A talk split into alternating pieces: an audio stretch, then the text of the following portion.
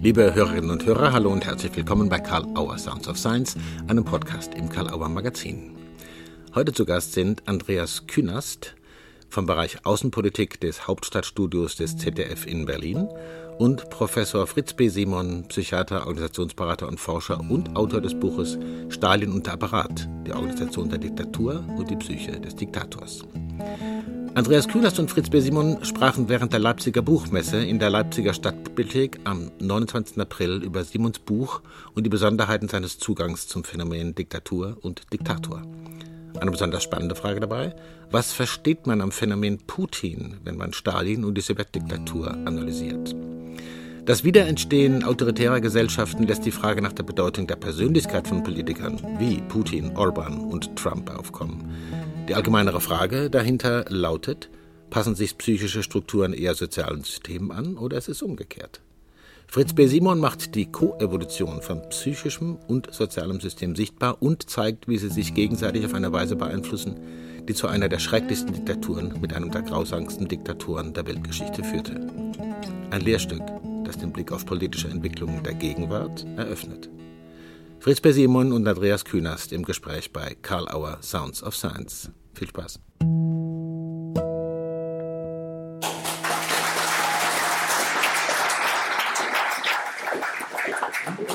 Ja, vielen Dank. Ähm, wir fangen gleich an.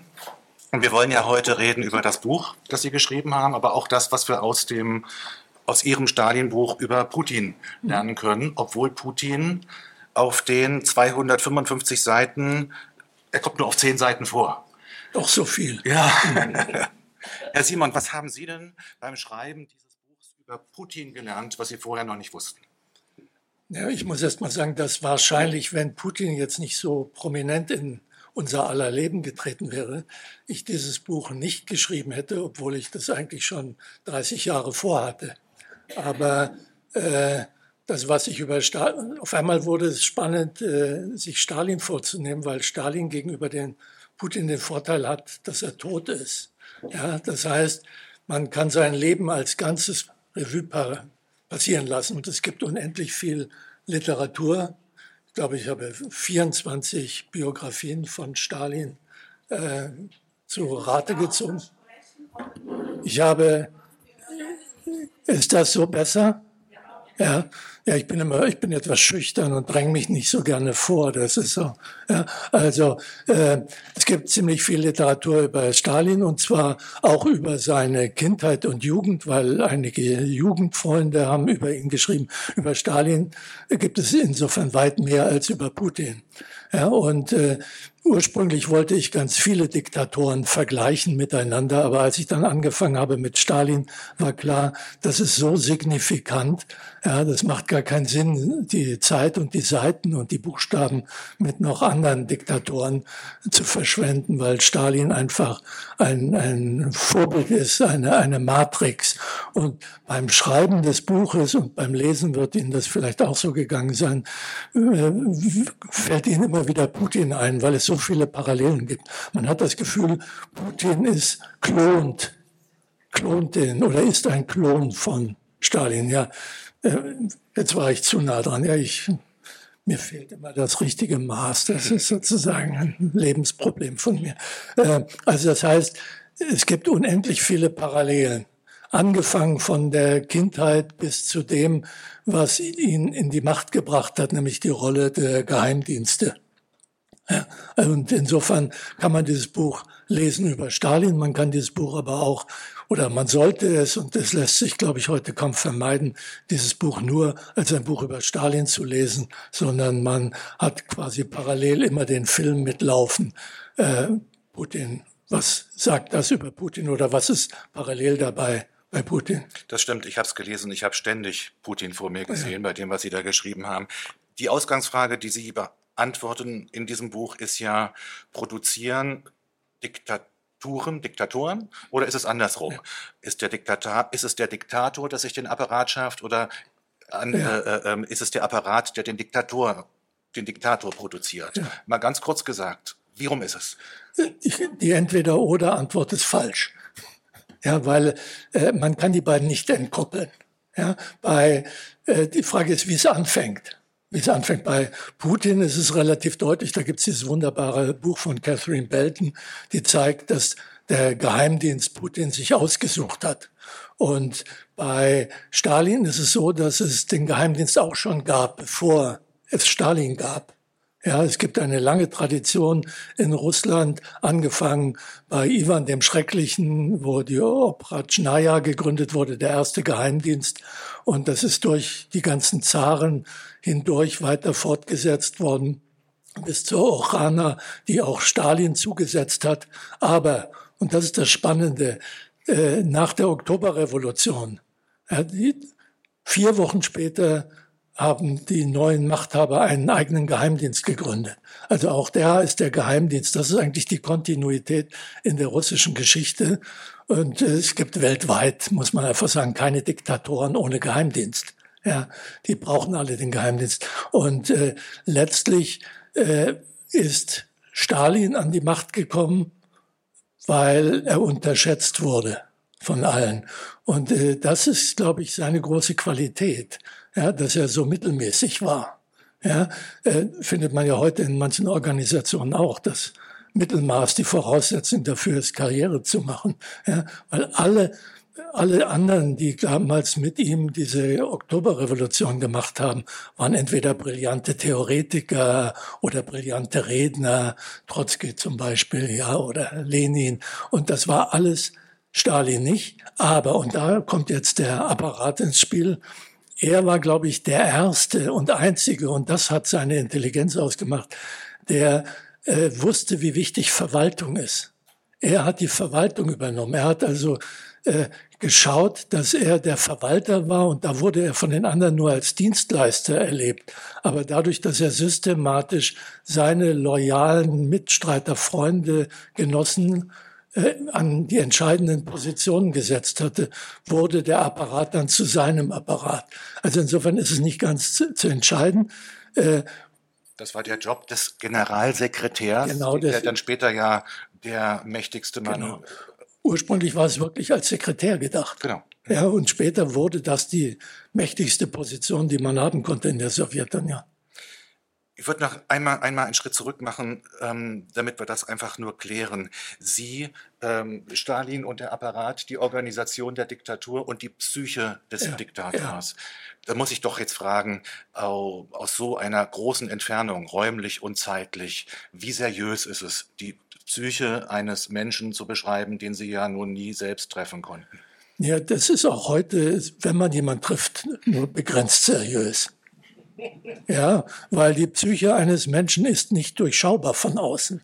Ja, und was immer wir tun als Psychiater, Psychologen, äh, Psychodiagnostiker, ist, wir äh, beobachten Verhalten und schließen darauf auf Psyche, auf psychische Strukturen. Also Psychologie ist eine ziemlich windige Wissenschaft, muss man sagen, ja, äh, weil es wird wahrscheinlich jeder bestätigen, der sich schon mal gepeinigt gefühlt hat durch dadurch, dass ihn jemand diagnostiziert hat beim Abendessen oder so. Ja, äh, also das heißt, man äh, muss immer aus man erklärt Verhalten durch irgendwelche psychischen Prozesse.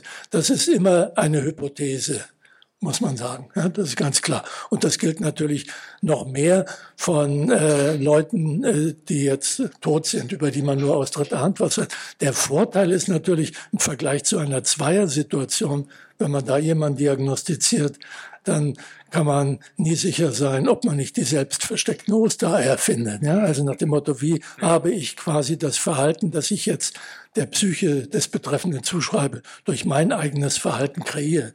Ja, also insofern, äh, ich glaube, wenn man sich Berichte von irgendwelchen Zeitgenossen anschaut, die sein Verhalten beschreiben, dann kann man daraus Hypothesen ableiten. Aber es ist natürlich, ist natürlich nie mehr als Hypothese. Aber wie gesagt, das ist nichts, was wirklich nur jetzt auf Tote sich bezieht, sondern bei Lebenden hat man auch nie mehr als Hypothesen. Deswegen überraschen einen ja Menschen immer. Man denkt, man kennt sie, ja, die sind zuverlässig, die sind berechenbar, vorhersehbar und ein, auf einmal machen sie etwas, was einen positiv oder negativ überrascht. Und ich als Journalist muss sagen, wir lieben Hypothesen und Spekulationen ja, und hoffen, genau. dass wir sie zu vielen verführen können heute Abend. Ja. Russland.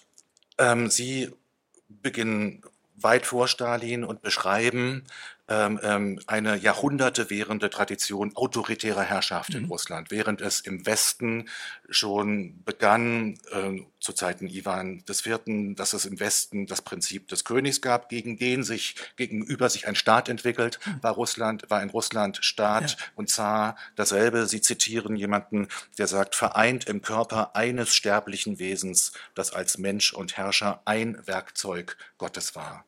Dieses, das ist das Prinzip Zar. Ja. Wie viel Zar steckt in Stalin und Putin? Ja, wobei man muss sagen, auch damals gehörte natürlich schon ein soziales Umfeld dazu, damit äh, sich das in einer Person ja, irgendwie Fleisch werden konnte.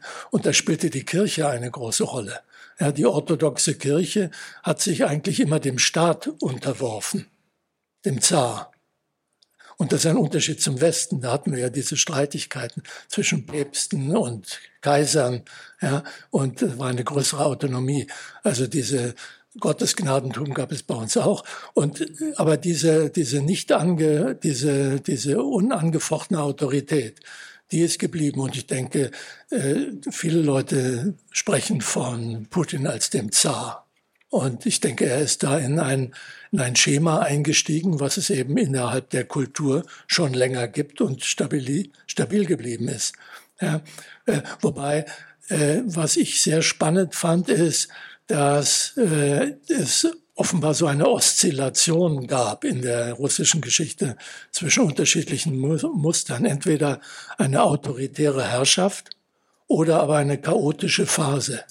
Ja, und innerhalb chaotischen Phasen in, überall in der Welt äh, äh, entsteht dann das Bedürfnis nach Ruhe, Ordnung und Berechenbarkeit. Und das ist die Zeit, wo dann starke Männer äh, die Herrschaft bekommen und autoritäre Regime etablieren. Und in Russland scheint es häufig gewesen zu sein. Also auch in den Jahrhunderten vorher gab es zwischen diesen autoritären Zaren, die die absolute Macht hatten, immer Phasen, wo es bürgerkriegsartige Zustände gab oder zumindest chaotische Zustände, wo es der Bevölkerung schlecht ging. Und dann kam wieder ein neuer, der endlich wieder für Ruhe und Ordnung sorgte. Und das kann man jetzt natürlich auch sehen. Ja, nach dem Ende der Sowjetunion, ja, nach Gorbatschow, fing mit Gorbatschow schon an, dann kam eine große unruhige Phase mit, was weiß ich, Inflationsraten in den Hunderten oder Tausenden und Chaos und diese äh, vollkommen misslungenen Versuche, eine westliche Marktwirtschaft zu etablieren, Jelzin. So, da Jelt, unter Jelzin, äh, der das nun auch personifizierte, wenn er irgendwie alkoholisiert auftrat, ja, äh, kam dann das Bedürfnis, wieder irgendjemand zu haben, der für Ordnung sorgt. Und dafür hat dann der Geheimdienst gesorgt und der hätte auch wen anderen da hinsetzen können. Ja. Und jetzt sind wir wieder in einer Phase einer autoritären ja. Ähm, Herrschaft. Wenn Sie so schreiben, der Staat in Russland hat eine autoritäre, streng hierarchische Struktur, an deren Spitze ein Autokrat steht, der eine uneingeschränkte Willkürherrschaft ausüben kann. Da schreiben Sie das über die Zahlen, über Stalin. Aber ich sehe natürlich ähm, Putin vor mir. Ich erinnere mich an Merkel, die von den Putin-Gesprächen zurückfliegt und uns auch Journalisten sagt, der Putin hat uns erklärt, Sie können so ein Land wie Russland, das kulturell ähm, die Geschichte hat, das so riesig ist, Sie können das nicht wie eine Demokratie führen. Ähm, ist das übertrieben? Naja, hinzu kommt, glaube ich, also ich glaube, da ist was dran, weil Russland natürlich nicht nur Russland ist, sondern eigentlich ist es ja eine, eine Kolonialherrschaft mit unterschiedlichen Ethnien. Ja, also ich glaube, in der Sowjetunion waren von 145, weiß nicht mehr zu welchem Zeitpunkt, 145 Millionen Einwohnern waren 65 Millionen andere Ethnien. Georgier und was. Das heißt, mit unterschiedlichen Kulturen. In Georgien hatte sogar eine eigene Schrift. Ja, und äh, das kann man nicht, äh, nicht einfach integrieren. Und autoritäre Strukturen wirken immer integrativ, weil man hat gar keine Gewalt, ist etwas, was unabhängig von der Kultur äh, immer verstehbar ist. Ja, äh, ich weiß nicht, ob es nicht auch anders gehen würde. Ich bin da nicht so pessimistisch. Ja, ich denke, das ist eine Schutzbehauptung natürlich von ihm. Aber wahrscheinlich wäre es einfacher, wenn man das russische Reich zerteilt in kleinere Einheiten, weil große Einheiten sind immer relativ schwer ja, demokratisch zu führen, weil einfach die Interessen sehr unterschiedlich sind, je nach Region, nee, je nach Gegend. Georgien hatte eine eigene, hat eine eigene Schrift, haben Sie gesagt. Ja. Wenn wir uns jetzt mal anfangen, Stalin so ein bisschen zuzuwenden, da gibt's die Stelle in Ihrem Buch, wo Sie beschreiben, wie der im Prinzip von heute auf morgen nur noch Russisch sprechen ja. durfte. Ist das so ein Moment gewesen, hypothetisch natürlich spekulativ, wo eben auch das begann, was ihn später ausgezeichnet hat, dieses opportunistische, dieses sich dann doch nach dem jeweiligen Wind äh, ähm, so ein bisschen beugen, weil er ja nicht aufbegehrt hat, sondern mhm. eben versucht hat, das irgendwie durchzustehen. Naja, wenn man in der Schule ist, in die man jetzt äh, hineingekommen ist, durch Protektion von Priestern und Ähnlichem, kam er aus ganz einfachen Verhältnissen und wurde gefördert weil er ein so intelligenter Junge war, der auch so schön im Kirchenchor gesungen hat, kam er in diese christliche Schule. Und dann kam, gab es eben den Ukas, dass von einem Tag zum anderen nicht mehr Georgisch gesprochen werden durfte. Der konnte kein Russisch. Ja, das war für alle diese Schüler natürlich traumatisch. Ja, und äh, äh, individuell hätte man da auch nicht aufmucken können. Und selbst wenn alle aufgemuckt hätten, das ist, denke ich, ein Teil der allgemeinen Russifizierungsstrategien, die es damals gab. Aber, und das, äh, denke ich, da haben Sie recht, er hat sich da angepasst. Ja, er hat sich angepasst, er hat nicht nur Russisch gelernt, er hat zwar immer schlecht Russisch gesprochen, sagt man, ja, aber er hat sich identifiziert mit den Herrschern. Ja ja, und hat sozusagen äh, ist da nicht in die Opposition gegangen. Er hat die Silben vernuschelt, auch ja. als er längst Generalsekretär ja, war, weil er vielleicht auch mit den Fällen da, mit diesen sechs Fällen nicht so klar kam oder so, Hypothese, ja.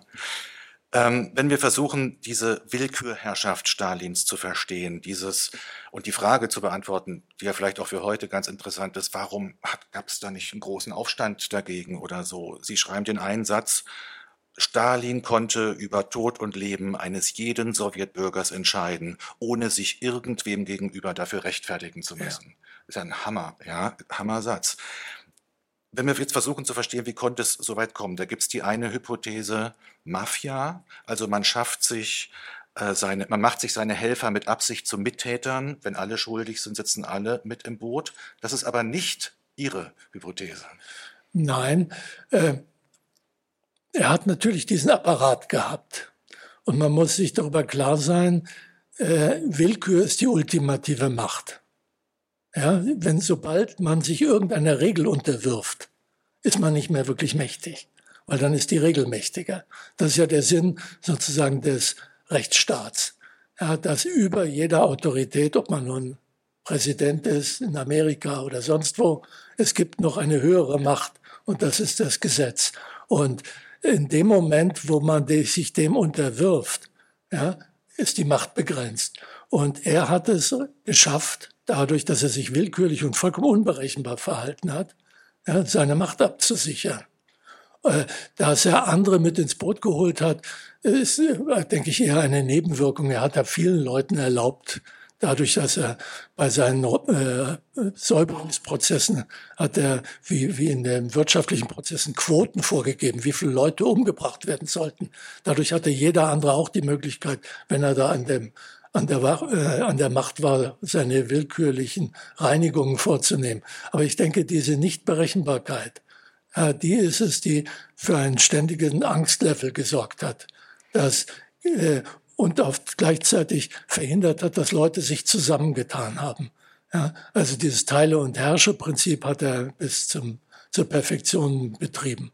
Ist das ein Unterschied zum System Putin, dem man ja nachsagt, die er die, seine Macht zu stützen, auf das, dass er eben seine ähm, Mitpolitiker ähm, zu Mittätern macht. Wir erinnern uns vor der Annexion der Republiken ähm, in der Ostukraine, wie er seinen gesamten ähm, Vertrauten vor laufenden Kameras zusammengeholt hat und jeden Einzelnen gezwungen hat, unterschreib, sag ja, sag ja. Ist das ein Unterschied? Ja, ich glaube, das ist, das ist kein so großer Unterschied, weil äh, die Leute um ihn herum wurden natürlich trotzdem zu Mittätern. Ja, aber äh, sie hatten auch gleichzeitig noch weiter Angst vor ihm. Ja, also es gibt ja diese wunderbaren Beschreibungen in den Biografien, wie wie er auch mit einem wirklich teuflischen Humor ja, Leute befördert und auszeichnet und lobt und gleichzeitig, während er das macht, äh, die Frau verhaften lässt. Ja, äh, und äh, den ultimativen Loyalitätstest anstrengt, nach dem Motto, wenn du dich jetzt für deine Frau einsetzt, dann bist du auch weg vom Fenster. Ja, also das heißt, er hat, er kannte weder Freunde noch Verwandte. Also er hatte tausend Freunde, er hat sie am Schluss alle umbringen lassen. Ja, weil er hat sich also keinerlei, normalerweise sind ja Freundschaften, emotionale Bindungen etwas, was einen einschränkt in der Handlungsfähigkeit. Ja, da hat er sich vollkommen drüber hinweggesetzt. Ja, und diese Art von Willkürherrschaft, die hat ein allgemeines Klima der Angst verbreitet. Und man fragt sich natürlich trotzdem, warum sich nicht äh, Leute im ZK zusammengetan haben. Ja, weil er hat ja durchaus Phasen gehabt, wo er selber sich als scheiternd erlebt hatte, als die Deutschen zum Beispiel einmarschiert sind, obwohl er nicht darauf vorbereitet war. Dann ist er in eine kurze Phase der Depression gekommen. Da, da kamen Mitglieder des Politbüros zu ihm nach Hause und er dachte, die kommen um ihn. Genau, ja. hätten, hätten sie mal tun sollen.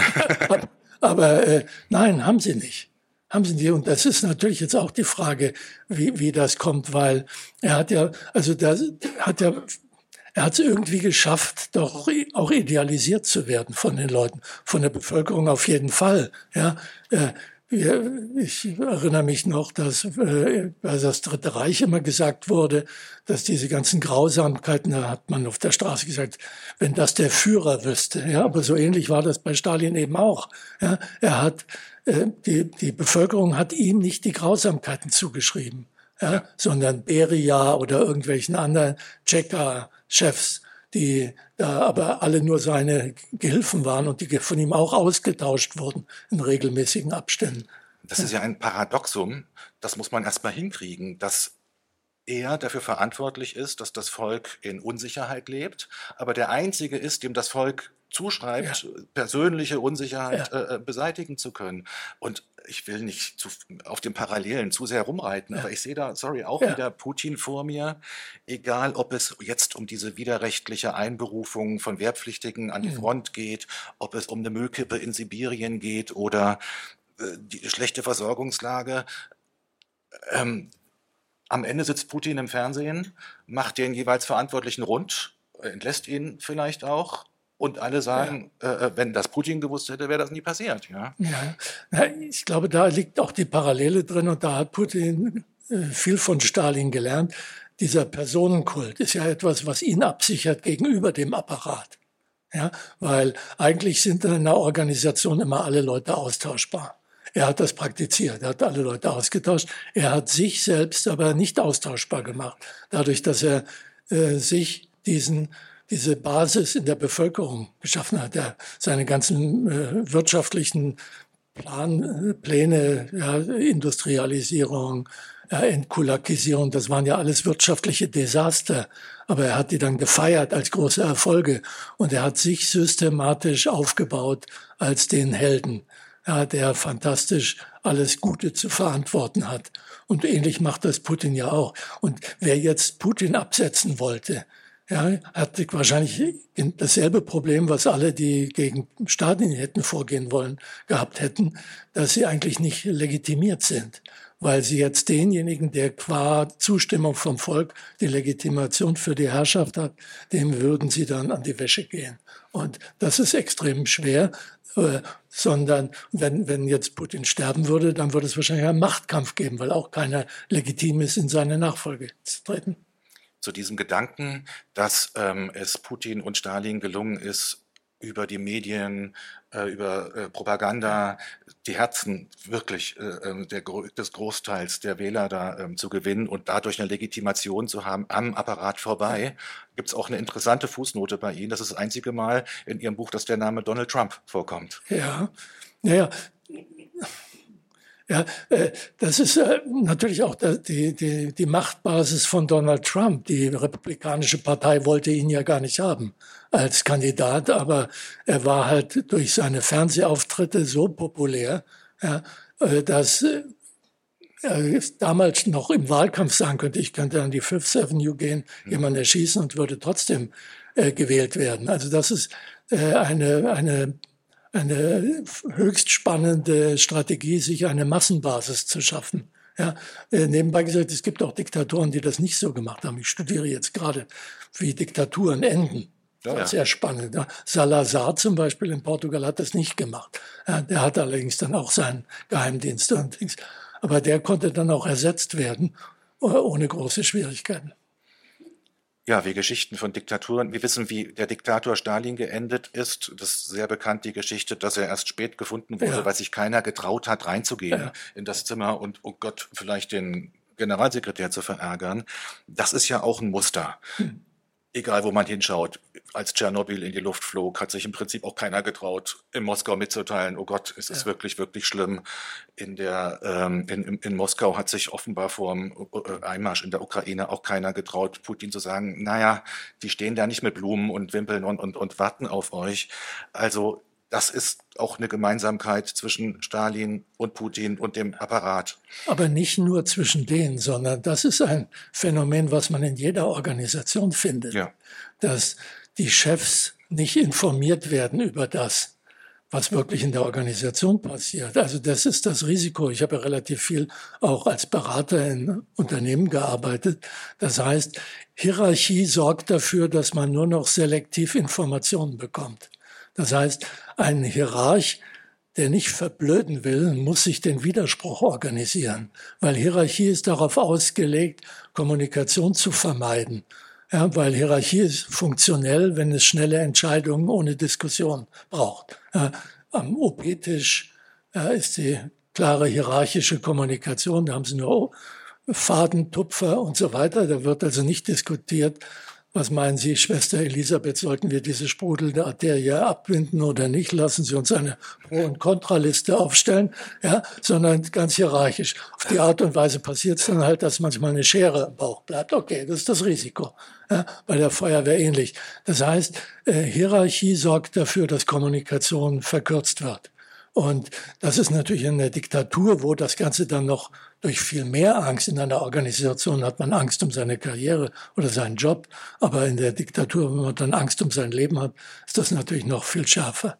Aber dem Papst wird es auch nicht anders gehen, obwohl die ja im Vatikan die Todesstrafe auch abgeschafft haben. Das interessiert mich und darauf gibt es in Ihrem Buch ähm, noch keine Antwort. Diese ähm, wie Sie das beschreiben. Keiner traut sich, dem Chef zu ja. widersprechen. Ich, ich möchte, möchte Sie mal fragen nach der Einsamkeit der Chefs, der Einsamkeit der Diktatoren. Ähm, ganz unabhängig davon, ob, wie, wie man sie selbst äh, bewertet jetzt und auch ihre Handlungen, aber sie müssen doch einen unglaublichen Druck haben, der Stalin, der Putin, auch jetzt im Moment. Mhm. Wie, also wie ähm, einsam, glauben Sie, ist so ein, ein Diktator, gerade in so einer äh, Kriegssituation? Und was bedeutet das auch wieder für Fehleranfälligkeit ja. und so weiter? Also ich glaube, die Einsamkeit der Hierarchen ist ziemlich groß. Generell von Diktatoren ist sie noch größer. Bei Stalin war sie äh, sehr groß, als der Krieg begann. Ja, und dann ist er ja, nachdem er eine kurze Phase, für zwei, drei Tage diese depressive Phase, über die wir vorhin gesprochen haben, hatte, ist er in den Aktionismus verfallen und hat unendlich viele Fehler gemacht, hat alles selber entschieden. Ja, in den ersten drei Wochen sind zwei Millionen russische Soldaten ums Leben gekommen. In den ersten drei Wochen des Krieges. Und 3000 Panzer zerstört worden. Zahl der Flugzeuge habe ich schon wieder vergessen, steht da aber auch drin irgendwo. Ja, also das heißt, er hat unendlich viele Fehler gemacht. Und erst dann hat er langsam gelernt, sich zurückzunehmen und die Generäle, die Fachleute entscheiden zu lassen, zusammenzunehmen.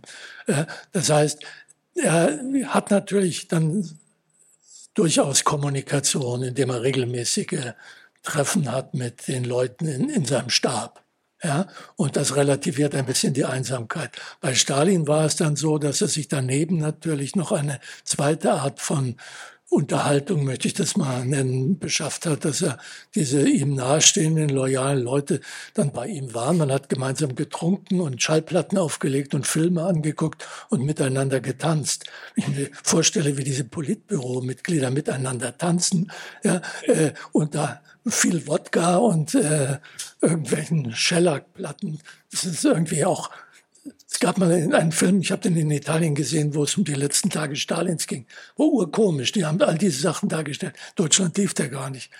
Ja. Ist wirklich eine tolle Stelle in Ihrem Buch, ja. wie Sie das beschreiben, auch weil ja. Stalin ein Langschläfer war und bis in die Nacht ja. dann die Platten aufgelegt ja. hat und getanzt hat und die alle auch ihren Tagesrhythmus mussten dann. alle ihren Tagesrhythmus nach ihm richten. Ja. ja. also das ist natürlich die, die, die, die ultimative Anpassung der anderen an eine Person. Ja, also da ist, wenn man die Frage, wer passt sich wem an, da war es sehr deutlich, dass diese Gremien sich hundertprozentig nicht nur an seine Psyche, sondern auch an seinen körperlichen Bedürfnissen, seinen Tag-Nacht-Rhythmus angepasst haben.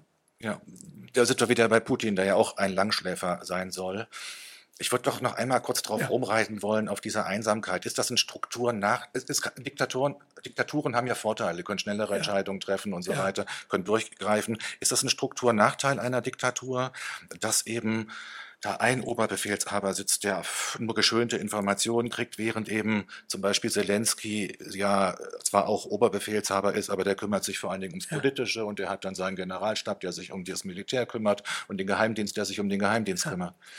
Ja, man muss ja generell sagen, dass es gibt keine Struktur, die für alle Situationen die richtige ist. Ja, für Notsituationen, wo schnelle Entscheidungen getroffen werden müssen, sind hierarchische Strukturen sehr funktionell.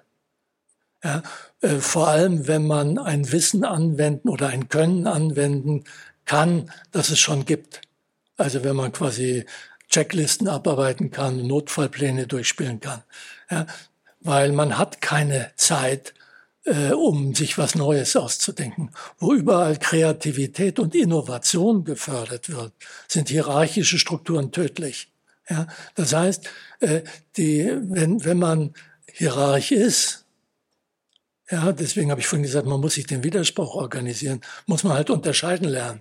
Ja, ist das jetzt eine Situation, wo schnell entschieden werden muss? Ja, oder habe ich Zeit, um Experten zu holen und zu diskutieren und Lösungen finden zu können und sowas wie eine kollektive Intelligenz zu nutzen. Und wenn man nur die eine Seite nutzt, dann ist das äh, langfristig äh, höchst gefährlich und äh, tödlich auch für das System. Wir fragen uns ja alle, wie dieser ähm, Krieg äh, gegen die Ukraine irgendwann ja. mal enden kann. Und wenn Sie das so beschreiben, auf der einen Seite der einsame Herrscher, auf der anderen Seite haben wir ähm, ähm die Ukraine. Wie äh, wenn wir fragen, wie kommt es zu Verhandlungen? Man ahnt, man ahnt in der Ukraine, dass wenn irgendwann die Zustimmung in der Bevölkerung sinkt, wenn die militärischen Erfolge ausbleiben, dass Zelensky, wenn die westlichen Verbündeten sagen, wir machen jetzt Druck, dann wird der vielleicht zum Verhandlungstisch äh, mhm. streiten. Mhm. Wann, wann macht das Putin? Wann macht das ein, ein Diktator, der ja auch sein Gesicht nicht verlieren kann? Ja, es gibt ja sowas wie allgemeine Regeln des Kriegsendes oder der Verhandlungen. Und Verhandlungen finden immer nur dann statt, wenn keine Seite mehr glaubt, gewinnen zu können. Aber gleichzeitig der Meinung ist, verhindern zu können, zu verlieren. Ja, und äh, unabhängig davon, wer da mit wem Krieg führt. Und dann müsste man jetzt sehen, was heißt das für heißt das für diese Situation. Für die Ukraine ist es, glaube ich, relativ schnell klar, wann die in Verhandlungen einsteigen. Sobald der Westen keine Waffen mehr liefert, sind die aufgeschmissen. Ja, die Russen haben schon auf Kriegswirtschaft umgestellt zum Teil, die können das sehr lange durchhalten. Und die werden wahrscheinlich auch, wenn der Westen weitermacht, nicht gewinnen können. Aber für Putin selber, man muss nochmal unterscheiden jetzt zwischen Russland und Putin. Für Putin selber wäre es wahrscheinlich das Ende, wenn er da verliert. Wenn er verliert. Deswegen ist für ihn es rational, diesen Konflikt auf Dauer zu stellen. Denn auf Dauer zu stellen, das bleibt unentschieden. Solange es unentschieden ist, gibt es keinen Gewinner, keinen Verlierer. Solange der Krieg läuft, ist eine Symmetrie in der Beziehung kann man lange durchhalten. Ja, äh, und insofern denke ich, äh, entweder die, äh, deswegen müsste der Westen eigentlich, wenn er will, dass es schnell endet, die Ukraine mit allen möglichen Waffen versehen, damit es schnell geht. Ja, wenn man äh, meine These, dass nur wenn keiner, wenn keiner mehr gewinnen kann, ernst nimmt, müsste man wahrscheinlich auch die Russen mit Waffen versorgen, damit die Ukraine nicht denkt, dass sie gewinnen kann. Ja, also, aber ich glaube, die Ukraine scheint mir im Moment die etwas intelligentere Kriegsführung zu machen. Aber die Russen lernen, die sind ja auch nicht blöd. Die haben auch eine lange Tradition und merkt man jetzt schon im Laufe dieses Jahres, haben Sie ja schon relativ viel dazu gelernt. Aber mein Tipp wäre, dass das noch lange geht und äh, sehr viel Leben kostet und ziemlich viel Materialverschleiß. Sie sagen so sinngemäß, wenn der Krieg verloren geht, hat auch Putin verloren. Ähm, Vermute ich. Das ja, ja genau. Ich will, will, Sie ja locken zu spekulieren. Ähm, wie endet Putins Amtszeit? Können Sie sich eine Abwahl, ein Abtreten und ein, ein gemütliches Rentnerdasein äh, in Sochi vorstellen nach Ihrer Diktatorenrecherche? Also ich kenne mir, fallen eigentlich nur die, diese griechischen Obersten ein, die freiwillig aufgegeben haben. Ja, in den 60er Jahren haben die eine kurze Militärdiktatur in Griechenland gehabt. Äh, ansonsten neigen Diktatoren dazu, äh, im Amt sterben zu wollen. Ja, und entweder sie tun das von alleine oder jemand hilft ihnen dabei. Ja, also ich glaube nicht, dass Putin, also wenn er schlau wäre, würde er natürlich irgendwie äh, dafür sorgen, dass er er ist ja kein armer Mann aller Wahrscheinlichkeit nach irgendwo. Aber wenn man erstmal die Macht hatte, das ist ja eine Droge. Das, Sie arbeiten immer mit deutschen Politikern zusammen. Ja, äh, die erzählen das ja auch, dass sie, ich habe auch einige Politiker in meinem Klientel gehabt. Das ist ja doch eine Abhängigkeit auch, die es da gibt von Macht, eine psychische und darauf zu verzichten und auf einmal ein No-Name zu sein, der in seiner Datsche sitzt oder äh, was weiß ich, seinen Swimmingpool in der, im Palast in Sochi jetzt beschwimmt, kann ich mir nicht vorstellen, dass ihm das Freude machen würde. Macht mir nicht so viel Freude, das zu hören. Ja, man hätte ja doch sich mal was anderes gewünscht. Ja. Sie schreiben, Sie schreiben über, ein Nebensatz ist das, der ja. interessiert mich aber. Sie schreiben über die Niederlage von Zar Alexander im Krimkrieg 1855. Ja. Generell scheinen demütigende Niederlagen in Kriegen eine positive Wirkung auf die Reformfreudigkeit von Staaten zu ja. haben. Also ich würde, anders als das jetzt alle Politiker sagen, ich würde Russland eine Demütigung wünschen. Eine demütigende Niederlage, weil ich glaube, Deutschland hat die Demütigung im Zweiten Weltkrieg sehr gut getan. Ich weiß nicht, wie die deutsche die Nachkriegsgeschichte gelaufen wäre, wenn wir nicht diese Demütigung gehabt hätten. Es gab dann natürlich nach dem Krieg auch noch irgendwelche Revanchisten, wobei ich mal denke, dass einer der wichtigsten demütigenden Aspekte, ich bin ja nach dem Krieg aufgewachsen, ja, äh, eine der wichtigsten demütigenden Aspekte war die Bewusstsein des Holocaustes, was in unserem Namen alles passiert ist. Ja, das hat äh, doch diese Nachkriegsgeneration, meine Peers, äh, sehr vor Nationalismus und vor Chauvinismus geschützt. Ich erinnere mich noch, dass ich so, als ich in den 20er Jahren alt war, wenn ich durch Europa gefahren bin, es mir immer peinlich war, als Deutscher erkannt zu werden. Ja, war immer froh, wenn man mich auf Englisch oder sonst wie ansprach, weil ich dachte, ah, Gott sei Dank, ja, jetzt habe ich diese Last nicht gleich von Anfang an auf meiner Schulter. Und äh, diese, diese Selbstgewissheit, der Nabel der Welt zu sein, was in China genau da ist, wie jetzt offenbar auch in Russland gepflegt wird, halte ich für sehr gefährlich. Und das nimmt einem Entwicklungsmöglichkeiten. Ja, weil auf einmal das Kollektiv wichtiger ist und diese Ehre hochgehalten wird und ähnliche Dinge. Also ich glaube, eine demütigende Erfahrung ist eine gute Voraussetzung dafür, Reformen anzugehen und alte Gewohnheiten, auch kulturell verankerte Regeln in Frage zu stellen. Was nicht heißt, dass man sie über Bord werfen muss, aber man kann zumindest sortieren. Da ist das Gegenargument natürlich, das ist ein schöner, eine schöne Vorstellung, aber was ist, wenn die Realität am Ende jemanden dann hervorbringt, der noch viel schlimmer ist? Ja, ja naja, also das kann natürlich sein, weil das war ja nach dem Ersten Weltkrieg in Deutschland der Fall. Da gab es eine demütigende Niederlage, ja, die dann dazu führte, dass diese ganzen äh, nationalistischen und äh, Nazi-Deutschland, das ist das Risiko, klar. Ja. ja äh, habe da auch keine Gewähr, dass das nicht der Fall ist. Ja. Es ist ja auch so, dass wir bisher ganz wenig Anhaltspunkte dafür haben, wer Putin folgen könnte. Ja. Die Namen, die wir kennen, wie Prigozhin oder so, sind ja wirklich echt nochmal schlimmere Nummern. Wenn man das Buch gelesen hat von Ihnen, dann hat man aber vielleicht doch so ein bisschen die Ahnung, dass der nächste Putin, dass wir den noch gar nicht kennen. Der ist schon irgendwo ja. im Apparat, der ist nicht brillant, der ist vielleicht grau. Also das ist, äh, also grau, äh, der fällt nicht auf, das ist ein Opportunist. Passt auf, dass er keine Angriffsfläche mhm. bietet. Für wie wahrscheinlich halten Sie das? Ja, ich glaube, dass äh, wenn Putin wirklich wie auch immer aus dem Spiel genommen wird, es erstmal wieder eine chaotische Phase gibt. Also im Sinne dieser Oszillation. Da, es kann gut sein, dass dann äh, diese Dagestan und all diese Randgebiete dann auch auf die Idee kommen, dass, vor allem wenn es eine, nach einer Niederlage in der Ukraine wäre, dass sie ihre Selbstständigkeit betonen wollen und nicht mehr in diesem Koloniestatus bleiben wollen. Und es wird große Unruhen geben und äh, es wird auch Machtkämpfe geben, wie nach Stalins Tod gab es ja auch Machtkämpfe. Beria dachte, er könne jetzt die Macht übernehmen, weil er Geheimdienstchef war, aber er wurde dann relativ schnell auch einen Kopf kürzer gemacht oder besser gesagt äh, eine, eine Pistolenkugel reicher. Äh, das heißt, äh, dann wird es Machtkämpfe geben. Machtkämpfe gehen, Unruhen gehen, äh, ob man sich die wünschen soll angesichts der Tatsache, dass es eine Atommacht ist, weiß ich auch nicht. Und ich glaube, diese Tatsache, dass da Atombomben im Hintergrund sind, ändert natürlich auch nochmal diese ganze Frage mit dieser diese Demütigungsidee wirklich so gut ist. Ja. Wir haben noch eine Viertelstunde. Ich wollte mal fragen, ob es vielleicht bei Ihnen Fragen gibt, die Sie auch stellen wollen. Fragen gibt es bestimmt.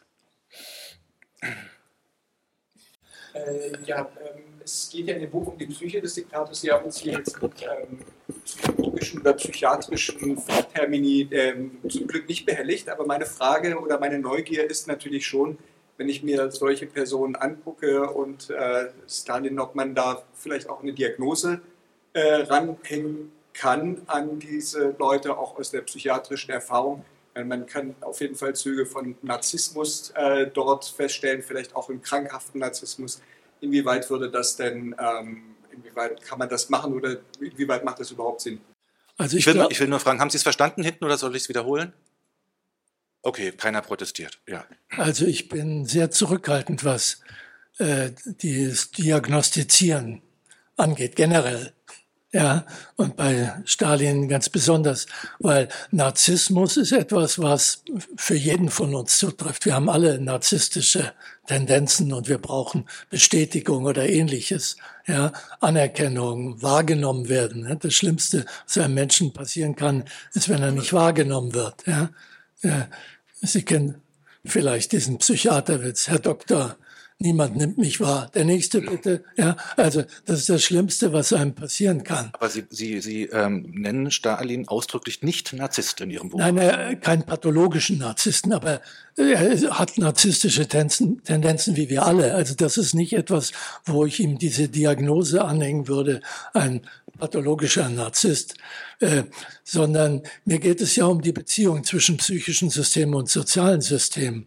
Und das, was er macht, ist nicht da, man kann nicht sagen, der hat irgendwie eine psychische Struktur, die schon als Kind feststellbar war und das hat ihn später dann äh, zum Diktator gemacht, sondern in diesem Wechselspiel zwischen äh, zwischen den sozialen, zwischen den Kommunikationssystemen, an denen er beteiligt war und dem, was psychisch passiert. Generell ist ja psychische Entwicklung so, dass wir der Welt gewissermaßen ein Bild von uns anbieten. Ja, so bin ich. Und die Welt sagt dann, nö.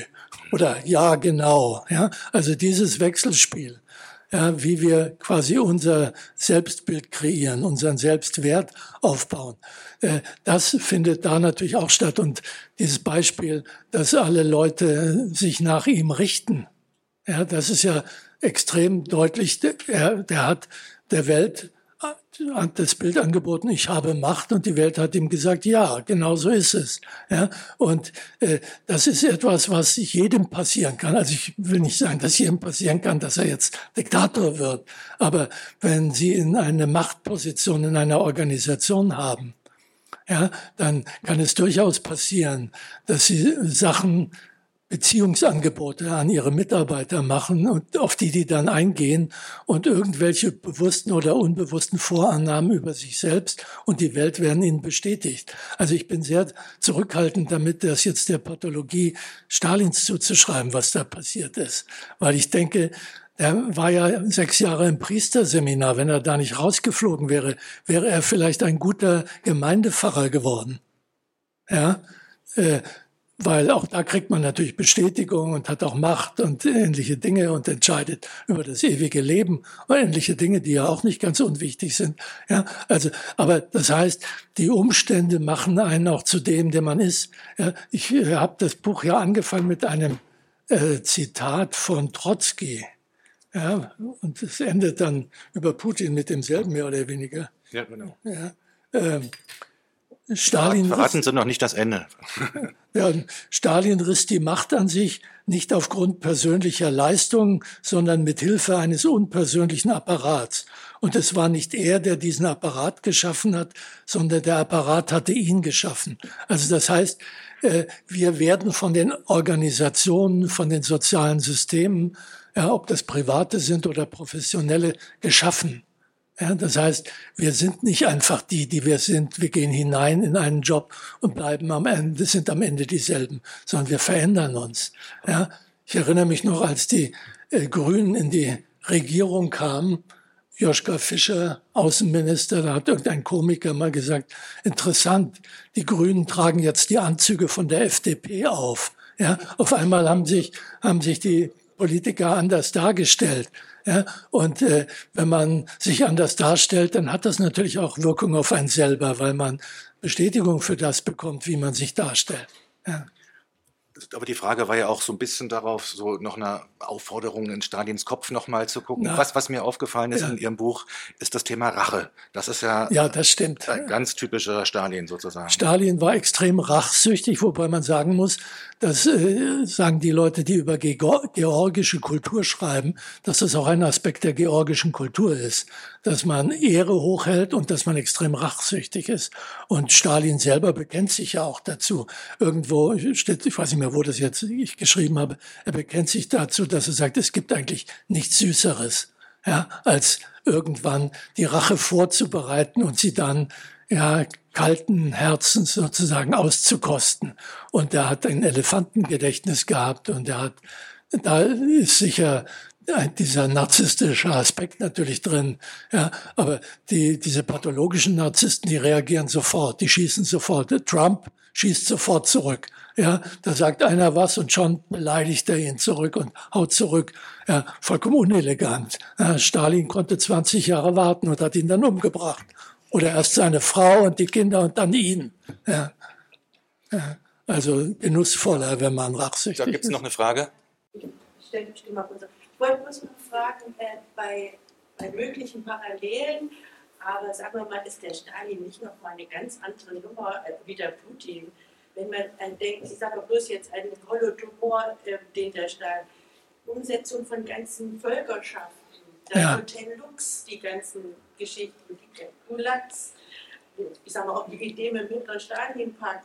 Also ich bin wirklich kein Spezialist und ich finde den Putin wirklich mega unsympathisch und schrecklich, ja. aber, aber der Stalin, das ist doch ist das nicht nochmal ein ganz anderes. Ist ein wichtiger Hinweis. Ja, ja, ja, ja, ja, das ist sicherlich äh, nochmal eine, also Stalin macht zwar auch Schauprozesse, aber er lässt die Leute da nicht, nicht umbringen. Ja, und äh, Lager, Lager gibt's natürlich auch in, äh, in Russland. Ja, Nawalny und wie sie alle heißen. Äh, Putin macht da ja auch eine Entwicklung durch. In den letzten anderthalb Jahren ist Russland anders geworden, als vorher war. Ja, also da ist ein Zahn zugelegt worden, ist sehr viel autoritärer, sehr viel repressiver geworden. Ich, ich hoffe, dass sie recht haben. Ja, ich glaube auch, dass Sie recht haben. Das ist nochmal äh, ein äh, ganz anderes äh, Kaliber, was da passiert ist. Ja, äh, mag damit zu tun haben, dass Stalin dann auch noch sozusagen eine Ideologie auf seiner Seite hatte, während Putin da nicht jetzt irgendwo eine höhere Wahrheit im Sinne des Leninismus hatte, auf die er sich stützen könnte.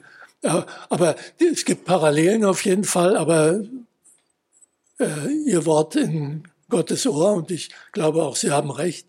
Äh, das wird nicht, wird nicht so schlimm werden. Nur ein Krieg, ein Außenfeind sorgt immer dafür, dass intern äh, weniger Widerspruch ermöglicht wird, dass intern Integra eine Außenfeinde haben eine integrierende Wirkung. Und was jetzt in Russland ja auch zu sehen ist, und das ist, denke ich, das Interessante, dass dieser Außenfeind gar nicht außen sein muss. Man kann auch innen einen Außenfeind haben. Ja, nach dem Motto, dann hat man diese ganzen Volksverräter, die drin sind, die man dann jagen kann. Ja, äh, heute war in der Taz ein langer Artikel darüber, wie, im Moment, wie es in Moskau im Moment ist, dass man, wenn man in der U-Bahn am Handy irgendetwas liest, was nicht staatstragend ist, dass man angezeigt wird von den Mitreisenden und verhaftet werden kann. Also da ist eine Entwicklung im Gange, die einen nicht unbedingt optimistisch stimmen kann. Bitte. Sie haben es schon mal ausgeführt, aber mich würde interessieren, die Unterschiede bzw. Gemeinsamkeiten zwischen Hierarchen und Diktatoren. Also koloriert ihr immer, sagt man, eine Diktatur hin zu einem demokratisch verfassten System, aber auch demokratisch verfassten System in unserem Land gibt es ja auch Hierarchien, sprich Organisationen, das sind Organisationsgesellschaften. Ja. Und Organisationen sind nicht demokratisch, sondern eine Unterscheidung bzw. die Gemeinsamkeiten zwischen einem Diktator und einem Hierarchen. Naja, Hierarchen in einer Organisation können üblicherweise abgesetzt werden. Ja, die kommen durch bestimmte Verfahrensweise in, in ihre Position und äh, es gibt meist noch eine verwickelte Hierarchie. Also wenn Sie sich zum Beispiel eine Aktiengesellschaft anschauen, diese CEOs, die vollkommen unanständig bezahlt werden, haben ja meist noch einen Aufsichtsrat, der sie dann auch wieder absetzen kann. Und der Aufsichtsrat seinerseits wird wieder von den Aktionären gewählt. Also das heißt, das ist eine verwickelte Hierarchie. Also es gibt, äh, man, es gibt keine absolute Macht, sondern die Macht wird begrenzt durch bestimmte Institutionen oder Verfahrensweisen. Und äh, das äh, wird häufig nicht genug genutzt, ja klar. Und dann äh, leiden auch die Organisationen darunter und gehen pleite. Ein bisschen anders ist es noch in Familienunternehmen, wenn da der Eigentümer da ist. Ja, das ist dann wirklich ein, ein Risiko. Die werden dann aber meist ein Stück eingebremst bremst durch irgendeine äh, Tante oder Großtante, die ziemlich viele Anteile hat und den Hierarchen dann sagt, Junge, so kannst du das aber nicht machen. Ja, und dann bleibt ihm die Schokoladentorte im Hals stecken oder äh, wird dann sich zur Ordnung gerufen fühlen. Wenn nicht, geht die Firma pleite. Ja, also ich habe das lange studiert, Familienunternehmen. Deswegen war das jetzt äh, wörtlich zitiert mit der Schokoladentorte. Ja, unsere Stunde ist rum. Sie haben gerade gesagt, wie Sie das Buch begonnen haben mit diesem Zitat von Trotzki und ich kann verraten jetzt, wie Sie es, wie Sie es aufhören. Also Sie, Sie, Sie variieren dieses ähm, Zitat äh, gar nicht viel, setzen nur den, Sie tauschen nur einen Namen aus. Also die Frage, schaffen Diktatoren ähm, Diktaturen oder ist es andersrum? Sie schreiben, Putin riss die Macht an sich nicht aufgrund persönlicher Leistungen, sondern mit Hilfe eines unpersönlichen Apparats. Und es war nicht er, der diesen Apparat geschaffen, sondern der Apparat hatte ihn geschaffen. Vielen Dank, ja, Herr Simon. Danke Ihnen auch.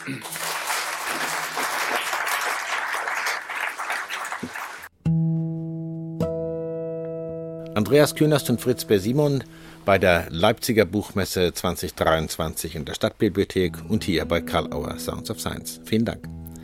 Kalauer Sounds of Science gibt es überall, wo es Podcasts gibt. Hinterlasst uns jetzt eine 5-Sterne-Bewertung oder schreibt eine Rezension. Wir freuen uns über das Feedback. Wir weisen natürlich wieder hin auf die anderen Podcasts im Karl Auer Magazin, die Autobahn-Universität, Heidelberger Systemische Interviews, Sich sicher sein, Frauen führen besser und Fritz Besimon gibt Einblicke in sein Werk Form Reloaded im gleichnamigen Podcast. Dies und vieles andere regelmäßig im Karl Auer Magazin auf www.karl-auer.de. Natürlich kann man die ganze Website durchstöbern, besuchen und aktuelle Neuerscheinungen sich anschauen und natürlich im Magazin stöbern. Danke für die Aufmerksamkeit und bis zum nächsten Mal bei Karl Auer Sounds of Science.